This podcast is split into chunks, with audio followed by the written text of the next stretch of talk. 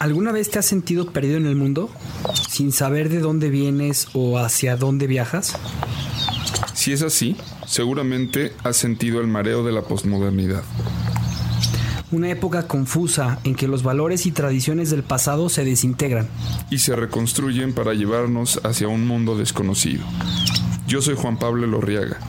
Yo soy Javier Loichter. En este podcast hablaremos de las preguntas que te haces todos los días. Acerca del mundo, la historia, las relaciones y sobre ti mismo. Esto es Náufragos. Una guía para el navegante postmoderno.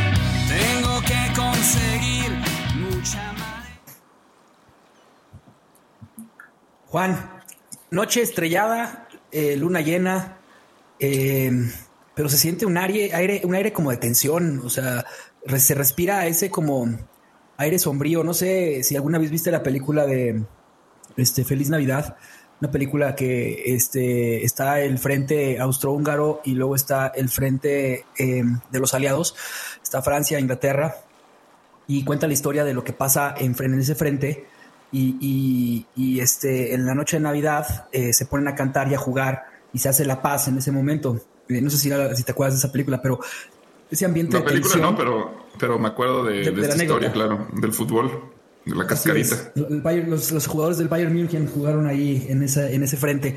Pero se siente ese aire de tensión ahorita en, en, el mar, ¿no? No sé, ¿qué, qué opinas tú?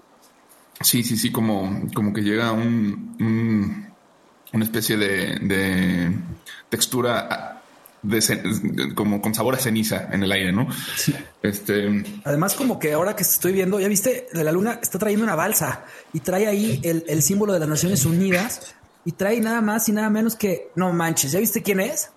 Petaco. Francisco Javier Diez Marina, Dios mío. Súbete a la balsa, por favor, Petaco. Muchísimas gracias.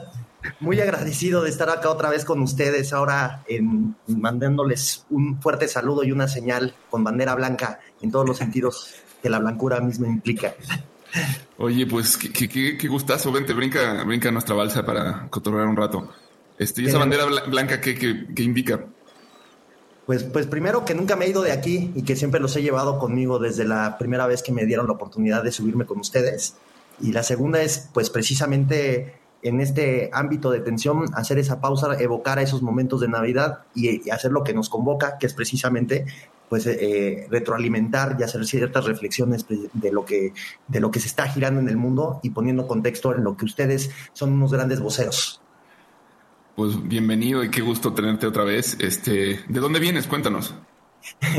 pues vengo de, analizar acá varios, varios, varios frentes que hay abiertos este, de un ejercicio de preocupación, reflexión, analizar también la oportunidad y todo lo que implica en estos momentos. Primero nos encontrábamos, enfrentábamos una pandemia, enfrentábamos cuestiones locales, estacionales, y hoy pues estamos evocando a muchos temas que parecían que ya estaban dados o superados y parece ser que no. Siempre volvemos al eterno retorno, como decían por ahí, ¿no? Sí, el, el buen Nietzsche, bueno, Zaratustra. Este... Yo, yo, tengo, yo tengo una frase más, más moderna, más actual de un escritor que admiro mucho, que a muchos no les gusta porque luego sus, libros eh, van muy bien y luego se ponen un poquito densos y terminan no tan bien. Pero a mí sí me fascina y además soy un, gran fanático del Capitán a la Triste. Y, y, y, y Arturo Pérez Reverte dice que la guerra es el estado natural del hombre. ¿Qué opinan de eso? Yo justo quería hacer una pregunta por ahí referente a lo que acababa de decir Petaco sobre el eterno retorno.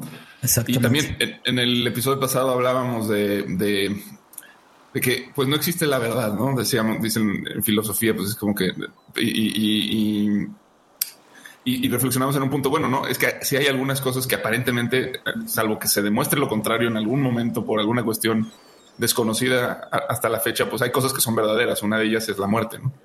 Este, yo, yo agregaría la pregunta de si, o sea, digo, la muerte va ligada a la enfermedad, que es de alguna forma el cómo se corrompe el cuerpo. Eh, y yo no, no, puedo sino ver que hay una similitud en lo, en lo social con respecto a la guerra. Y, y, pues sí, la pregunta es si la guerra este, puede terminar algún día. Qué buena pregunta. Es que yo creo que todo depende de qué, de qué contexto y qué entendamos por guerra. Otra vez, aquí hay muchas voces que han, que han alzado la voz de a una u otra manera, porque una cosa es guerra y otra cosa es violencia. Sí. que nos, que nos une a los tres, que nos encanta, escribió Topología de la Violencia, Byung-Chun Han, y habla de, la, de, cómo el término de violencia pues, pasa del otro a uno mismo en el marco de una sociedad del rendimiento. Y eso pues, también contrastes con salud mental, pero pues ahorita lo que estamos viviendo y, lo, y como lo analizamos en guerra es, guerra es una, una relación de nosotros, es una relación también con eh, el otro y es una, y es una cuestión sistémica pero vamos a ahorita ir haciendo unas precisiones interesantes. Sí, eh, yo, yo, creo que podríamos empezar por definir lo que cada quien entiende por, por guerra. En mi caso, yo creo que este, guerra sí tiene que ver con, eh, con el ingrediente de la violencia, o sea, la agresión física, el, el, el tema de usar de alguna manera la, la fuerza eh, en, en, detrimento de, de, un oponente, ¿no? Este, porque lo, otro puede ser una batalla, ¿no? Cuando se hablan de guerras económicas, en, en, mi opinión, pues son, son batallas económicas, son, son estrategias, son, eso es otra cosa. O sea, que, que, al final de cuentas sí puede, puede ser este, muy perjudicial para, para tu contrincante, puedes incluso matarlo con ello, obviamente, y de forma a lo mejor más devastadora. Pero el, el tema es eh, de la guerra, mi, como yo lo entiendo, es, es, tiene que ver con, con el uso de la fuerza eh, física que pretende destruir el cuerpo, ¿no? es un tema eh, y, que es sistemático, que es este colectivo, ¿no? Eh, que, es algo que trasciende la, la, individualidad, porque también o sea, está la pelea, ¿no? Que eh, yo creo que la pelea no es sinónimo de la guerra. Exacto, exactamente. Este, la, famosa riña como agravante o atenuante de delitos, ¿no? Pero, pero efectivamente. Sí. Adelante, Javier, perdóname. No, no, no, no, no. La verdad es que eh, justamente cuando estaba escuchando o leyendo más bien esta frase de Arturo Pérez Reverte, la guerra es el estado natural del hombre, yo me estaba yendo por la parte de que estamos en una lucha constante de evolución como personas.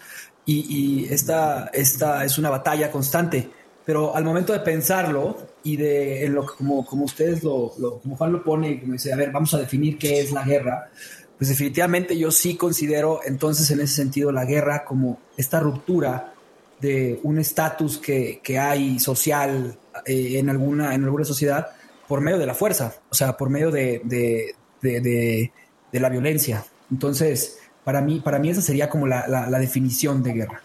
Sí, e, ese ingrediente que, que, mencionas es muy importante porque en la pelea no se está intentando cambiar un status quo. Y generalmente creo que en las guerras siempre eh, se trata de eso. Se trata de, de, romper con un sistema que funciona en un determinado tiempo y espacio. Totalmente de acuerdo. Creo que estamos llegando a un, área común, ¿no? Eh, jalando agua para mi molino, como dicen por allá, y me apelo a la frase o me subo a la frase histórica dicen que es la política por otros medios. Mm. Entonces, este, pues sí, la guerra pues, es un término que está íntimamente relacionado con la historia de la humanidad en todos sus sentidos y cómo hemos evolucionado en la sociedad. O sea, hemos sido sociedades nómadas, eh, nos hemos asentado, eh, hemos platicado en otras ocasiones de Yuval Noah Harari, más o menos de cómo él plantea el tema del sapiens y la evolución de la antropología evolutiva y qué nos ha dado cada cosa también qué nos ha dejado cada guerra como lección y también como, como legado.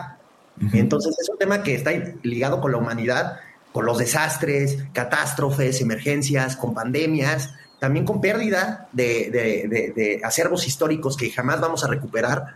Pues recordamos, por ejemplo, cuando los mongoles, los mongoles eh, se cargaron Irak, bueno, lo que hoy es Irak, pero pues era, era el, el palo alto de la época, ¿no? O, o, la, o la Rus de Kiev también, ¿no? Este, pues, se las cargaron los mongoles. Y como eso, pues generaron la configuración o polinizaron el mapa asiático y generaron eh, toda la, la construcción eh, demográfica y, y, también estructural de, de lo, una parte de China y de una parte de, de de Asia, ¿no? Y, una parte de Europa. Luego también las guerras, efectivamente, a raíz de ciertas decisiones políticas, pues han reconfigurado o han mantenido o han sido provocadas por gente detrás de un escritorio, como la conferencia de Berlín del 85, que definió el mapa de Europa, de África, perdón, y la presencia europea colonizante. Y que eso eh, incitó los movimientos de liberación eh, eh, nacionales y la ampliación precisamente de los objetos de Naciones Unidas. Y cada año aparecen nuevas naciones o nuevos movimientos. Entonces sí, la guerra no es, es un acto político, sino es un instrumento y es una continuación de las relaciones políticas por otros medios y tienen es causas, causas políticas, ideológicas. si nos, vamos, si nos vamos a la base del asunto en ese sentido, pero Roberto, pues tiene toda la razón, porque al final de cuentas, primero está la guerra y después está la política. O sea, la política es la diplomacia, que es la guerra, eh, la guerra actuada, digamos, es la guerra eh, eh performática de, de etiqueta, exacto. Pero al final de cuentas, pues la guerra es una constante en, la civilización. Eh, pero bueno, eso deja de ser guerra y se convierte en política. Es decir, se, transforma, ¿no? Eh, entonces, yo creo que es importante llamar las cosas por su nombre y decir, porque a veces usamos la palabra guerra para denominar casi cualquier cosa, ¿no? Como estas guerras económicas, ¿no? Que es, es algo súper frecuente que lo escuchas hoy en día y que bueno, tendrán mucha verdad si quieres, pero no es guerra, es, estrategia económica, es, este, es otra cosa, es una pugna si quieres, ¿no? Pero, pero es otra cosa, eh, otra cosa. Creo que la pregunta, la pregunta que, que interesa es si, si podemos vivir sin la guerra como la acabamos de definir, es decir, sin matarnos los unos a los otros, si eso es posible. Me gustaría que respondamos en qué creemos en este momento y vamos a ver si nos convencemos de otra cosa. Bueno, a ver, yo siempre he sido el eterno optimista en esta balsa y, este, a mí me encantaría pensarla que sí. Eh, pero vámonos a la realidad. O sea, y, si, la guerra es política, como ya lo mencionamos, pues, o sea, vámonos al, tema. O sea, siempre va a haber dos puntos de vista, o tres o cuatro puntos de vista, en el que vamos a tratar de llegar siempre a un, a, un, a un acuerdo pero de esos cuatro puntos de vista probablemente tres lleguen a un acuerdo, uno no, y ahí es donde va siempre a haber una discrepancia. Entonces, eh, lo más civilizado, si quisiéramos llamarlo de alguna forma, sería siempre el diálogo y la política de etiqueta, como lo acaban de decir, y, desde ahí construir. Si fuéramos seres totalmente conscientes de, de, de, que todos estamos conectados y estamos dentro de un sistema y que este sistema funciona así, eh, este, pues me encantaría pensar que no hay guerra, pero a ver, este, en tu cuerpo se, se, libran guerras todos los días para matar a los, a los externos que, que no, no, forman parte de tu cuerpo. Y, y como, como dice este filósofo español, Gustavo Bueno, ¿no? O sea, pensar que la guerra y la paz como la guerra y la paz como salvaje y civilizado, pues es un error. O sea, eh, entonces, para mí sería lo ideal que no existieran, pero no, es imposible que no haya guerras. Pues yo, yo, comparto que el que no se puede vivir sin guerras. Este, creo que es algo, este, es algo necesario, desgraciadamente. Este, es algo doloroso darse cuenta de eso, pero digo, quisiera que me convenzan de lo contrario, yo también, pero yo lo que creo es que mientras haya lo mismo y lo otro, hablando en términos filosóficos, habrá guerra. Porque en, la guerra es, es justamente el, el espacio en el que se identifican lo mismo y lo otro y lo mismo y lo otro son necesarios dentro del equilibrio de la realidad. O sea, no, no hay, por si todo fuera lo mismo, eh, pues se colapsa, colapsa la existencia. No, no, no, no, existe tal cosa. O sea, todo, todo es una polaridad, todo es un, eh, un choque, un choque. Ese es el, choque es lo que hace la danza de la realidad, ¿no? Y, yo, en términos muy fundamentales, creo que por eso es imposible que, que, no haya guerra. Y al mismo tiempo, por eso la relaciono tanto con la muerte y la enfermedad porque es lo mismo a nivel del cuerpo, es lo que mencionabas, o sea, en el cuerpo hay batallas todo el tiempo, todo el tiempo estás eh, peleando contra la vejez, contra los microorganismos, contra... Es un montón de cosas y ese desgaste corrompe y al final termina por, por matarnos, ¿no? Y eso genera nueva vida. O por sobrevivir, o sea, al final puede, puede generarse, como ya lo decía Petaco, nuevas, nuevas naciones, este, nueva, nuevas discusiones, nuevos pensamientos y, y, y, bueno, pues desafortunadamente tiene que, existe la guerra. No sé, Petaco, no te hemos dejado hablar. No, me encanta escucharlos porque suscribo todo lo que dicen. Vengo aquí a firmar, a, firmar una carta de adhesión de lo que están diciendo. recordando lo que decía Juanpi, precisamente eh, en el capítulo anterior de la verdad, de si existía o no la verdad, pues mientras nos predicamos en términos un poco dialécticos entre absolutos y relativos, efectivamente va a haber una guerra. Lo dice Joaquín Sabina también, ¿no? Hay guerras por todos lados, ¿no? Están en guerra el hombre y la mujer. Y también por el otro lado, eh, me, parece interesante entender por qué, por, qué por qué se genera. Yo platicaba con mi papá el fin de semana y le decía, papá, hay que distinguir entre lo correcto y lo conveniente. Cuando no, cuando creemos que lo conveniente no se adhiera o se separe de lo correcto, efectivamente va a, va a haber guerra. Y ahí es donde, Javier, tu eterno optimismo, pues la verdad es que, se baja unos decibeles. Este, porque siempre hay una, detrás de una pretensión va a haber una agresión. Es, como lo que mencionaba Derrida, ¿no? Que luego hemos dicho aquí. O sea, el, cuando hay paz, paz es totalitarismo. Paz quiere decir que, hay algo impuesto, porque nunca el ser humano va a estar de acuerdo. O sea, es, su naturaleza. Sí. Perdón, te interrumpí, pero es, creo que un poco la misma idea, sí. No, no, es que al contrario, es siempre hay una disidencia por, por dialéctica natural, va a haber una disidencia y esa disidencia pues va a generar a, pues, algún grupo económico, a etnias, a colectividades, un sentido de pretensión y de o de pertenencia o de no pertenencia y en ese sentido la disidencia para confrontar el, el orden, el status quo, la selectividad, la discriminación, todos estos efectos. Y más, por otro lado, no sé si ustedes, y, porque se acerca el 8M, este, efectivamente, hemos visto varios, varios, varios eh, memes o etiquetas en las que dicen, a ver, ¿quién, ¿quién con una banderita blanca ha logrado un cambio?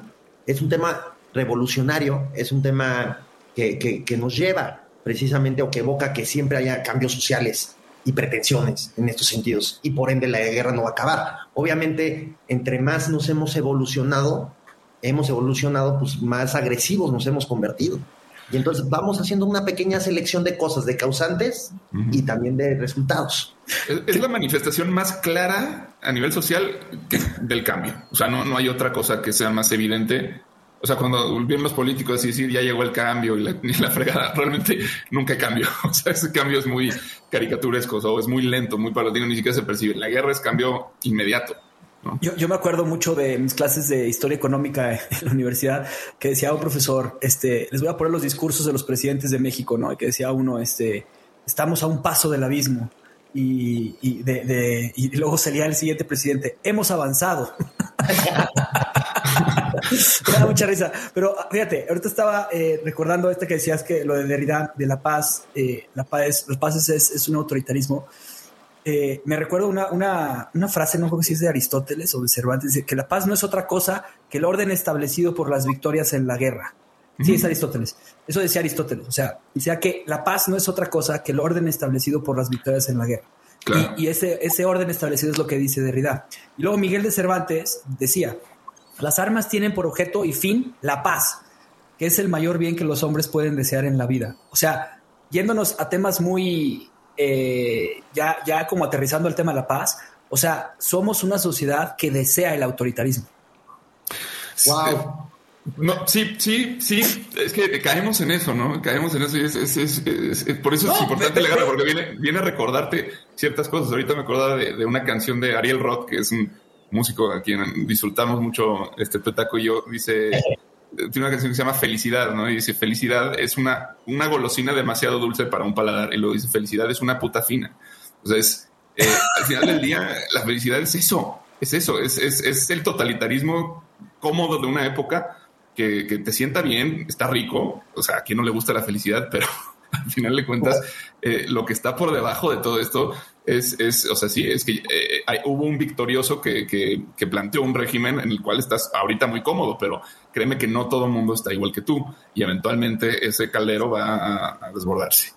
¿no? Siempre, Me encanta todo lo que dicen, ¿eh? porque eh, yo, yo, sigo mucho una historiadora colombiana que me encanta. Y cuando habla del contexto de la Segunda Guerra Mundial, cuando se empezó la invasión de Mussolini a Etiopía, este, y, la relación que existe con el reggae, ¿no? con Selassie y el reggae, que luego Selassie fue un líder de los no alineados junto con Tito en Yugoslavia, etc. y, precisamente evocan un discurso que después se transformó en una canción de Bob Marley que se llama War. Ah, claro. Y, a ver, si la lees, es nuestra pretensión. O, lo que estamos diciendo, a ver, mientras exista este, un orden en el que una, hay una raza superior y otra inferior, va a haber guerra. Mientras el color de la piel de un hombre no sea más distinta que el color de sus ojos, va a haber guerra, etc. Y, volviendo un poco, me voy a apalancar un poco del principio, de lo que estamos discutiendo, y, voy a traer uno de los grandes a la mesa, si me lo permiten, un, clásico que a mí yo utilizo mucho y que me encanta. un verdadero optimista que es Emmanuel Kant. Emmanuel Kant, en La Paz Perpetua, efectivamente dice, a ver, hay una paradoja del hombre, la insociable sociabilidad. Y partiendo de esa paradoja es que nos hemos abocado a la guerra. Y él genera como un manual muy vigente de cómo podemos evitarla o cómo podríamos alcanzar esa paz perpetua. Pero a ver, si tú lo ves desde, desde, desde la óptica de la realidad, pues es irrealizable. O sea, este, es irrealizable, pero volviendo a lo de la insociable sociabilidad. Tú quieres ser sociable, pero a su vez eres el lobo del hombre. Entonces, en, dentro de esa paradoja humana, en una colectividad se inserta este, este concepto y ahí es donde empieza el problema de la guerra. Y entonces, entonces, pues efectivamente, lo que tú decías, Juanpi, me parece espectacular. Pueden, o sea, ¿cómo se construye la paz? Pues dejan heridos en el camino y esos heridos en el camino, pues después tratan de reivindicar. Porque la paz se negocia o se impone. Y entonces, pues eh, recordemos todos los casos históricos, no los presentes. A ver, la Primera Guerra Mundial, ¿fue una paz o fue un preludio de una guerra mayor? ¿no? La guerra no hubo una agresión directa entre Rusia y, Estados Unidos, bueno, hubo mucha violencia entre ellos y mucha porción de violencia en todo el mundo, en Corea, en África, en Cuba, etc., etc., ¿no? Y, entonces volvemos a replantearnos, ¿hay guerra o no hay guerra? Claro que sí hay guerra. Hay pretensiones, ¿por qué? Porque lo correcto, mientras haya intereses relacionados con un orden, una ideología, una religión, una pretensión, pues entonces nos vamos a separar de lo correcto por apelar a lo conveniente. Y entonces de ahí nos vamos a agarrar queramos o no. Sí, ahí vamos a estar un rato hasta que se vuelva insostenible, porque es así. La, cosa es así. Si acaso yo creo. O hasta que, o hasta que el, más fuerte gane, que es lo que muy probablemente suceda. O sea, no, no es que se vuelva insostenible, es hasta que el, que más, el que más aguanta gana, ¿no? Es que ahí se empieza a poner interesante, porque desde dónde se suscita la guerra, ¿no? Eso es como importante, porque una cosa, por ejemplo, es una invasión, ¿no? Este, es un pueblo más fuerte que quiere este, usurpar eh, otro otra cosa muy distinta, bueno, ahí va a haber una guerra y obviamente el pueblo más fuerte va a pretender imponer su ley, su moral, su, sus reglas dentro de este otro lugar y claro que siempre va a haber, un, a menos de que haya un exterminio, va a haber una etapa de acoplamiento y después se va a generar esa paz de la que hablábamos.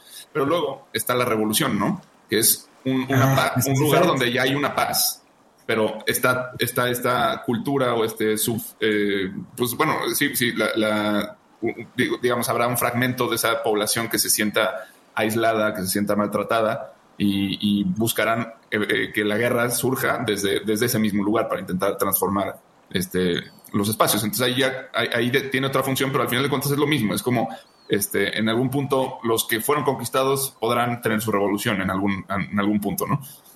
Entonces. financiada por otros, financiada y apelada por otros que tengan intereses. Sí. Eh, que es, la, historia de México, ¿no? O sea, este, la, historia de México, la, independencia se, hace por, por españoles que vivían ahí y, la revolución, eh, bueno, por españoles y por la iglesia, ¿no? Porque la que, los que firman la Carta de Independencia son todos los obispos que había.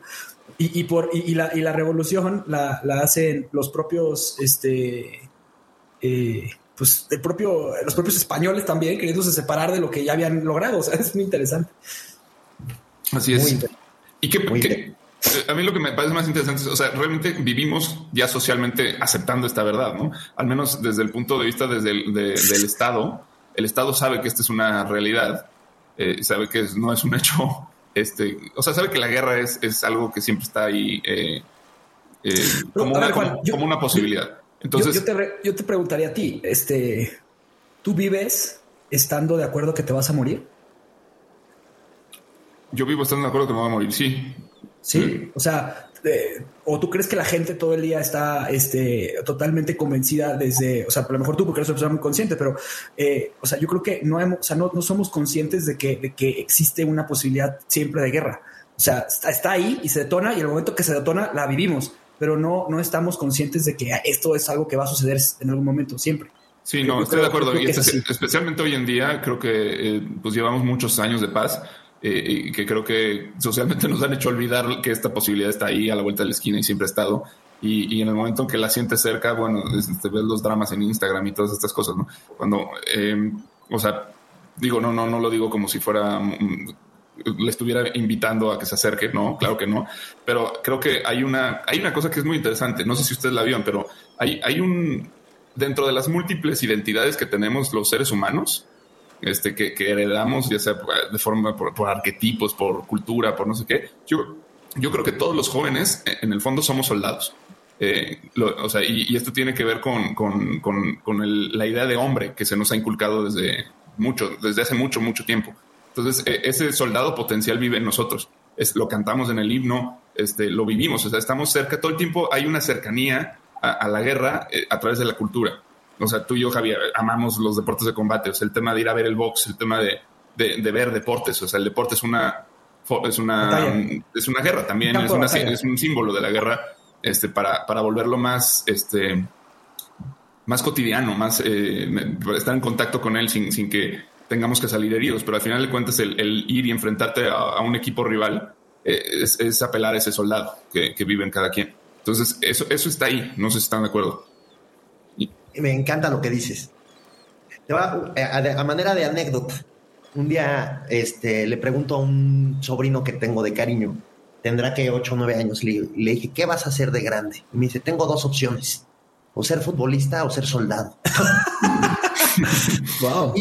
bueno, la verdad es que luego, eh, y luego platiqué con él, este, tuvimos una plática hace poco porque estaba preocupado por la situación actual. Y, y le di más o menos un contexto histórico, etcétera. Y, la verdad es que sí, a ver, todos, todos jugamos, o sea, jugamos deportes o, juegos de mesa, ¿no? El, también que claro, La estrategia, sí. Ajá, es estrategia, pero pues al final del día, pues tú estás con los dados y tus muñequitos, pero eso llevado a una realidad, pues son personas y vidas humanas, ¿no? Hijos de alguien. Y las medallas de uno, ¿no? Son, son las pérdidas de otros, ¿no? Las medallas de uno son las pérdidas de Y, realmente tiene este factor, además, que es, es adictivo el tema. O sea, es, nos gusta. Esa es la parte que es, es, difícil de reconocer, es que nos gusta la guerra. O sea, es, que te gusta el poder. O sea, yo creo que ese es el tema. Nos gusta el poder. No sé si, o sea, sí hay un aspecto en el que sí, eh, pero eh, es que hay, hay, como que desarmar todo esto. Pero yo creo que el ser humano le gusta la guerra por el hecho de la guerra. O sea, le gusta por el hecho de ir y salir y combatir y, ser estratégico y, este, todo, lo que se genera en cuestión de unión para, para, el, para el bando de lo mismo y, de repele para el bando del otro. Este, que al fin de cuentas son dos espejos, o sea, aquí no hay ni buenos ni malos, simplemente es así. Y todo esto, o sea, nosotros lo, consumimos a diario en, en, la televisión, lo consumimos a diario en, en, en, los juegos de mesa, en los videojuegos, en el deporte, hasta en, las discusiones familiares, eh, en, la mesa, me explico. O sea, es algo que. hasta, hasta, hasta en las cámaras empresariales, hasta en, el gobierno, en las que, o sea, en los partidos políticos. O sea, todo el tiempo es una estrategia para vencer. Y es algo que, te llena de adrenalina y que te llena, o sea, que te hace sentir vivo, te hace sentir en el presente. O sea, es, en ese sentido, es. La guerra es todo eso, creo. Pero. No, y, se inserta en la virilidad, como tú mismo lo decías. O sea, sí, sí trae un tema como pues antropológico y en nuestro código genético que nos activa pues cierta dopamina, yo creo, y, también este, pues nos va generando esta, esta pulsión de muerte, la pulsión. Y, ya, yo me acuerdo mucho cuando empecé a estudiar historia por de moto propio porque me encanta, y, se habla del tánatos colectivo, ¿no? Y justamente, ¿no? A ver, eh, tánatos colectivo, pulsión de muerte. Y voy a traer a, dos invitados a la balsa eh, que tuvieron una relación epistolar eh, y que se llama ¿Por qué la guerra? Sigmund Freud es, y Albert Einstein. ¿no? Wow. Es un diálogo sobre por qué la guerra. Y entonces efectivamente van construyendo y ellos apelan al derecho. Me da mucha risa porque Freud lo discrimina un poco diciendo es que él se paró en los brazos de Newton y, ha llegado muy lejos después de la teoría de la relatividad y yo pues me he tenido que insertar en el inconsciente, ¿no? y yo he estado en una jungla solo.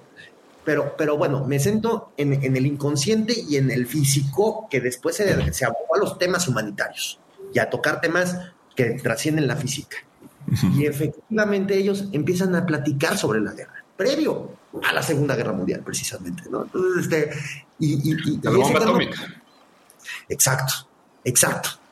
y, efectivamente, yo, yo creo que, yo creo que lo que, lo que de los irrenunciables que llevamos en estos minutos platicando es que va a haber agresión tarde o temprano, no nos es ajena porque está inserta en, nuestra, en nuestras herencias culturales, inserta en la virilidad, pero también en, en las renuncias, en lo que nos han quitado, por lo menos yo, yo les pregunto, ustedes son grandes personas, me consta que son extraordinarios seres humanos, pero por lo, menos, por lo, menos, tendrán alguna persona que, que, le tengan ahí un resentimiento guardado, ¿no? O que hayan registrado una desatención, una descortesía, y entonces viene la vendetta, o bueno, la, la, la, falsa dignidad, la falsa dignidad relacionada con ya lo perdoné, pero no lo olvidé.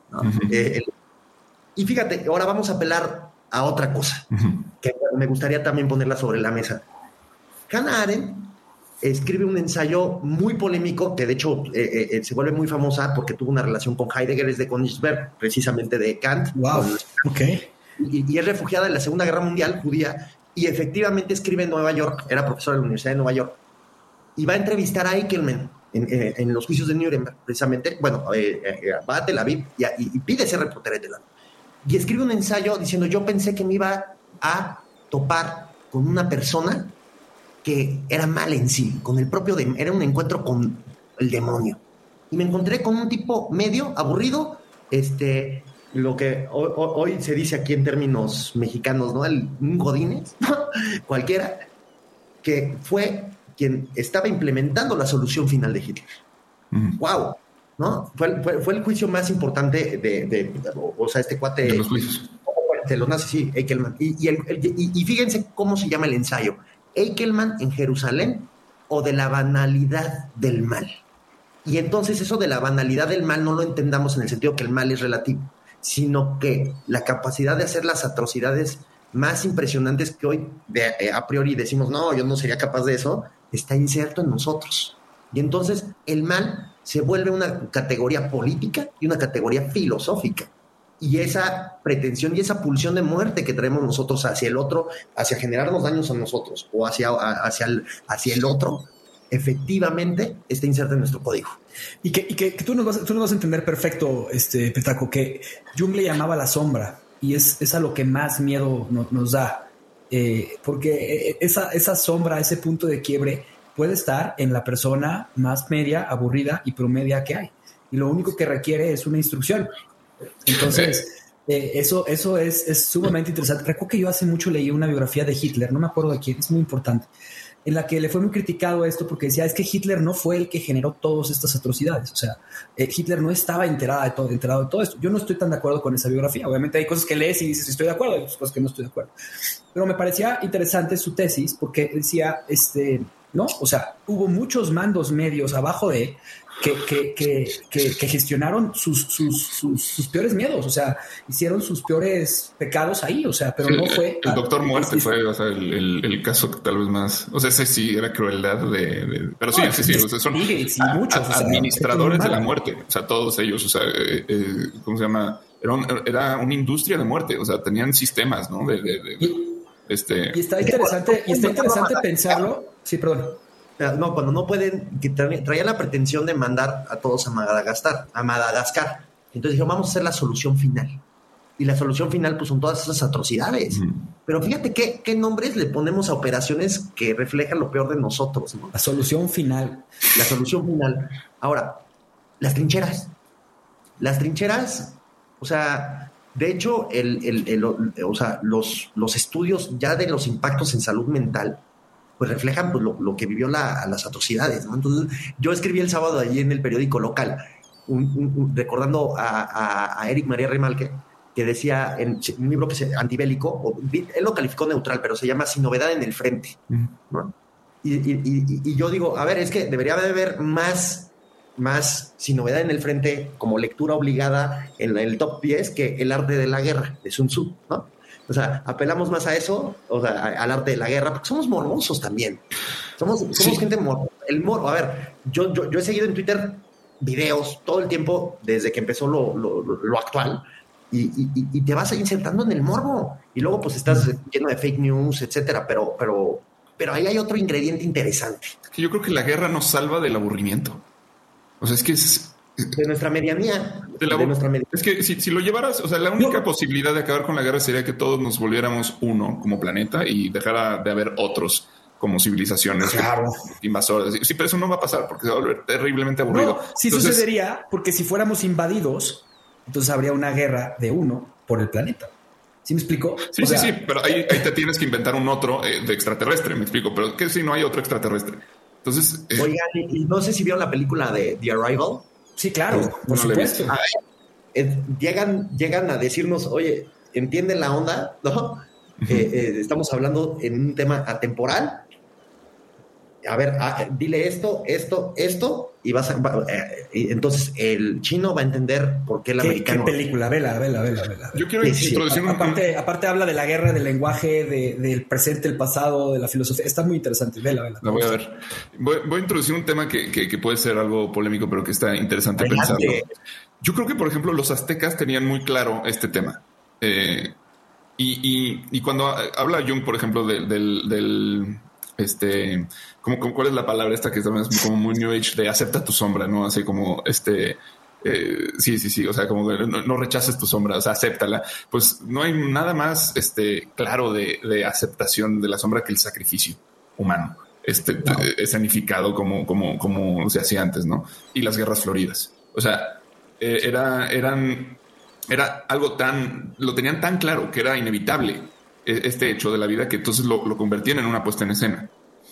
Ahora voy a hablar sobre algo de un libro de Freud que dice el malestar en la cultura, ¿no? Este, o sea, este, en este libro Freud se da cuenta que todas las neurosis humanas vienen de, de justamente de, callar esa sombra, esa sombra que es el inconsciente, que son todas estas cosas que estamos hablando, las pulsiones de muerte, o sea, la naturaleza humana que busca hacer ese daño, que busca eh, de alguna manera, pues, pues sí, matarse entre sí este, y, busca cogerse entre sí también, o sea, y busca todas estas cosas que la cultura va tapando y va convirtiendo en tabú, ¿no?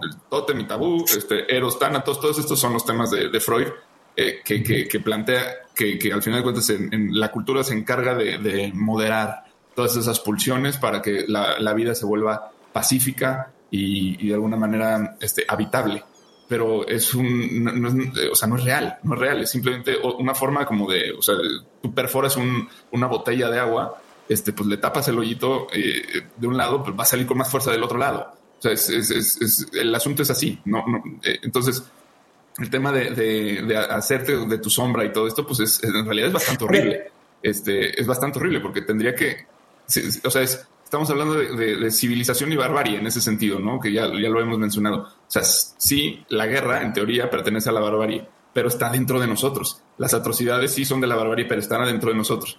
Eh, no. A ver, dime, Javi. No, no, sí, sí, te estoy escuchando, es que estoy tratando de, de, de, pensar. Entonces, bueno, creo que la pregunta que nos hacemos como humanidad es, bueno, ¿cuál es la mejor forma de gestionar estos hechos? O sea, porque al final del día la cosa es así y, y pues lo hemos, lo, tenemos el ejemplo de los aztecas, tenemos el ejemplo de la democracia, tenemos el ejemplo de, de, de los vikingos, de, un montón de, formas distintas de vivir bajo esta realidad, pero ¿existe una mejor o no existe una mejor? ¿Qué opinan ustedes? ¿Cómo se gestiona esto? Mi querido Javier, adelante. ¿O quieres sí. que yo? Ah, no, tú, yo? Dale, tú dale, tú dale, tú dale todo el tiempo que han estado hablando, justamente desde el principio yo decía, atravesamos el presente con los ojos vendados, es decir, eludiendo esa realidad, esa, esa presencia y, y, y ese, y, y, justamente esa venda es blanca porque simboliza la paz, simboliza, simboliza precisamente pues el no reconocer esa sombra, ¿no? Y, tratar de decir, no, no, ¿cómo crees? No, no, no lo deseamos, no nos conviene, no, no, no lo queremos, pero ahí está y es latente, uh -huh. ¿no? Es latente, entonces es peligroso asumir. Es, yo creo que sería peligroso. Pues caemos en el pesimismo antropológico y es bien taquillero también, ¿eh? O sea, el, el, lo más sexy es la cultura antagónica. Eh, negacionismo de la oportunidad, pero también es, y es poco sexy ser un optimista, ¿no? Yo por eso digo, no soy pesimista, soy un optimista bien informado. este, pero efectivamente, efectivamente, o sea, traemos esta pulsión, traemos nuestras derrotas, nuestras vendetas, nuestras heridas. Y, y, y, lo único que necesitamos para quitarnos esa venda y apelar a la violencia es tener un mal día, ¿no? ustedes que les encanta el cine, recordemos el caso de Bombita en Relatos Salvajes. Sí, sí, sí. el cuate tiene un mal día y se convierte en un terrorista, ¿no? Sí, sí, sí. Todo, eh, Relatos Salvajes es, una tesis de esto. Este, exacto. Cuando apelas a la neurosis, a las heridas. Es que, exacto. Eh, a ver, para, decirlo con dos letras, o sea, somos animales. O sea, es, es así, somos animales. O sea, creemos que porque somos eh, sociales y, y racionales, no podemos aspirar a superar al animal, ¿no? Y, esa es la parte de luz, digamos, lo que nosotros le llamamos luz, la razón. Pero eh, eh, somos animales y nuestra animalidad no se va a ir a ningún lado nunca, ¿no? No, y, ahorita que decían, ahorita que decían, oye, vamos a, necesitan llegar a otros, tenemos los casos de Avengers, ¿no? Eh, digo, me encanta, me encantan también, la verdad, los Avengers, este, para los domingos palomeros. Y, justamente te pones a cuestionar, ¿no? O sea, e, e, el, el, el, cuate este que quería acabar con, con, con, la mitad de la población de todas las galaxias para equilibrar y hacer todos estos equilibrios, ¿estaba bien o estaba mal? Hacer, imponer esa idea, nosotros no la queríamos, termina todo la Infinity War, se recupera, se viaja al pasado, todo, todo padrísimo, y de todos modos sigue existiendo, ¿no? Sigue existiendo los problemas, ¿no? Por eso sale, digo, necesitaba seguir habiendo cine y razones, pero, pero si lo trasladamos allá a nuestra realidad palpable, efectivamente, yo creo que, yo creo que, yo creo que existe guerra en todo tiempo, solo que lo que no hay es una buena prensa, ¿no? una prensa atenta para, para señalar todos los casos de guerra. ¿Por qué? porque era lo que platicamos eh, hace unos minutos este, antes de empezar, pero, pero decíamos, a ver, guerra no tiene que tener el carácter de, ser un conflicto internacional, ¿no? ¿Cuántos muertos por 100 mil habitantes hay aquí? Sí. ¿No? Pero ahí, no estaremos, eh, o sea, ahí me, gustaría diferenciar, o sea, ya como dándole nombre a cada cosa, que claro que, o sea, vaya, si el fútbol es guerra, pues eso es mucho más guerra. ¿no? Pero, pero ya en, porque ya tiene que haber un punto en el que ya estamos hablando de la guerra ya como, como un hecho este, concreto, ¿no? Eh, Perfecto, pero porque no lo queremos ver, Juan, creo yo. No, lo que voy es, o sea, eh, por ejemplo, contra la definición que planteamos al inicio, o sea, las violaciones, las muertes de, los narcos que se ajustician a la gente, etcétera, no están intentando cambiar la sociedad o hacer un, este, una transformación del status quo, simplemente es violencia. O sea, es son, son hechos violentos que acontecen, que para mí eso va más, más, si nos vamos a los aztecas, tiene más que ver, más relación con el sacrificio, ¿no? Con, con esta idea de que la, la, tierra pide sangre, este, y, se va a derramar, te guste o no te guste. Este, pero otra cosa es la guerra florida, que es ya el, el, pues, la lucha por algo, ¿no? Donde se polarizan dos, dos masas. Este, eh, a, mí, a mí me gustaría que, Petaco nos platique un poco, o sea, de cómo esto está instrumentado desde, desde el Estado y desde el derecho. O sea, cómo es que eh, los, nos hemos dado cuenta de que esto es así y al final pues, la guerra es, es, la, es el juego de donde no hay reglas, ¿no? Ahí se vale todo, porque si se vale matar, pues que, está prohibido, ¿no? Eso, eso es lo que creemos, ¿no? Pero hasta cierto punto también existe esta parte que del, del racional del ser humano que tiene la capacidad de todavía ir más arriba y decir, ok, sí se vale matar, pero hasta en esto debe haber reglas, ¿no? Eh, y, que creo que de alguna forma eh, hoy estamos viendo algo, algo de, esto que se está tambaleando. No sé, no, sé, si nos puedes platicar un poco de eso, Petaco, y, tratar de aterrizarlo al tema de Ucrania. Ah, no, muy bien, muy bien, yo encantado. La verdad es que eh, voy a empezar con mis cosas latinasgas. este, hay que distinguir entre using bellum y use ad bellum, ¿no? el derecho en guerra ¿no? o el derecho sin guerra. ¿no? Entonces, porque cambian las reglas. Esto tiene un, nombre en la arquitectura eh, internacional que se llama derecho humanitario. ¿no? Entonces, eh, entonces vamos a distinguir cuando no hay una guerra, o sea, cuando no hay imbellum bélico, a cuando sí lo hay. Entonces, en teoría, pues rige lo de los derechos humanos. Eh, o sea, fuera de la guerra, pues rigen los derechos humanos. Y dentro de la guerra hay propósitos específicos. Y esos propósitos específicos, a su vez, tienen su debate en sí. Por ejemplo, el, el uso de drones para, para, para matar, para, para, utilizarlos para una operación militar. ¿Es, mejor, es, ¿Es correcto o no es correcto? Unos dicen si es correcto porque así el piloto no corre riesgos es un poco, un poco, tal vez, eh, o sea, no corren riesgos, no nadie, nadie pone sangre eh, del, del, lado, del lado atacante, sino pone tecnología. Pero es correcto o no. A ver, sería como, ok, ahorita respondiendo a tu pregunta, pero me gusta esta idea como en el hockey, ¿no? Que, que está el partido, ¿no? Está el, juego que es, rudo y pasa de todo así, pero, pero cuando se arman los madrazos, el, el todo se detiene y, y se permiten los madrazos y en el momento en que uno cae, eh, ahí se corta, se corta y luego viene el castigo, ¿no? Este, me parece como un, ejemplo hermoso de lo que puede ser esto que nos estás tratando de decir. Este, o sea, que, al final de cuentas no se permite que otros se metan. No se, o sea, hay, hay un tema de, una cierta equidad entre, entre el combate que se suscitó, ¿no? Este, en ese sentido, creo que los drones no, no, no pueden, obviamente, ser éticos, ¿no? No son justos.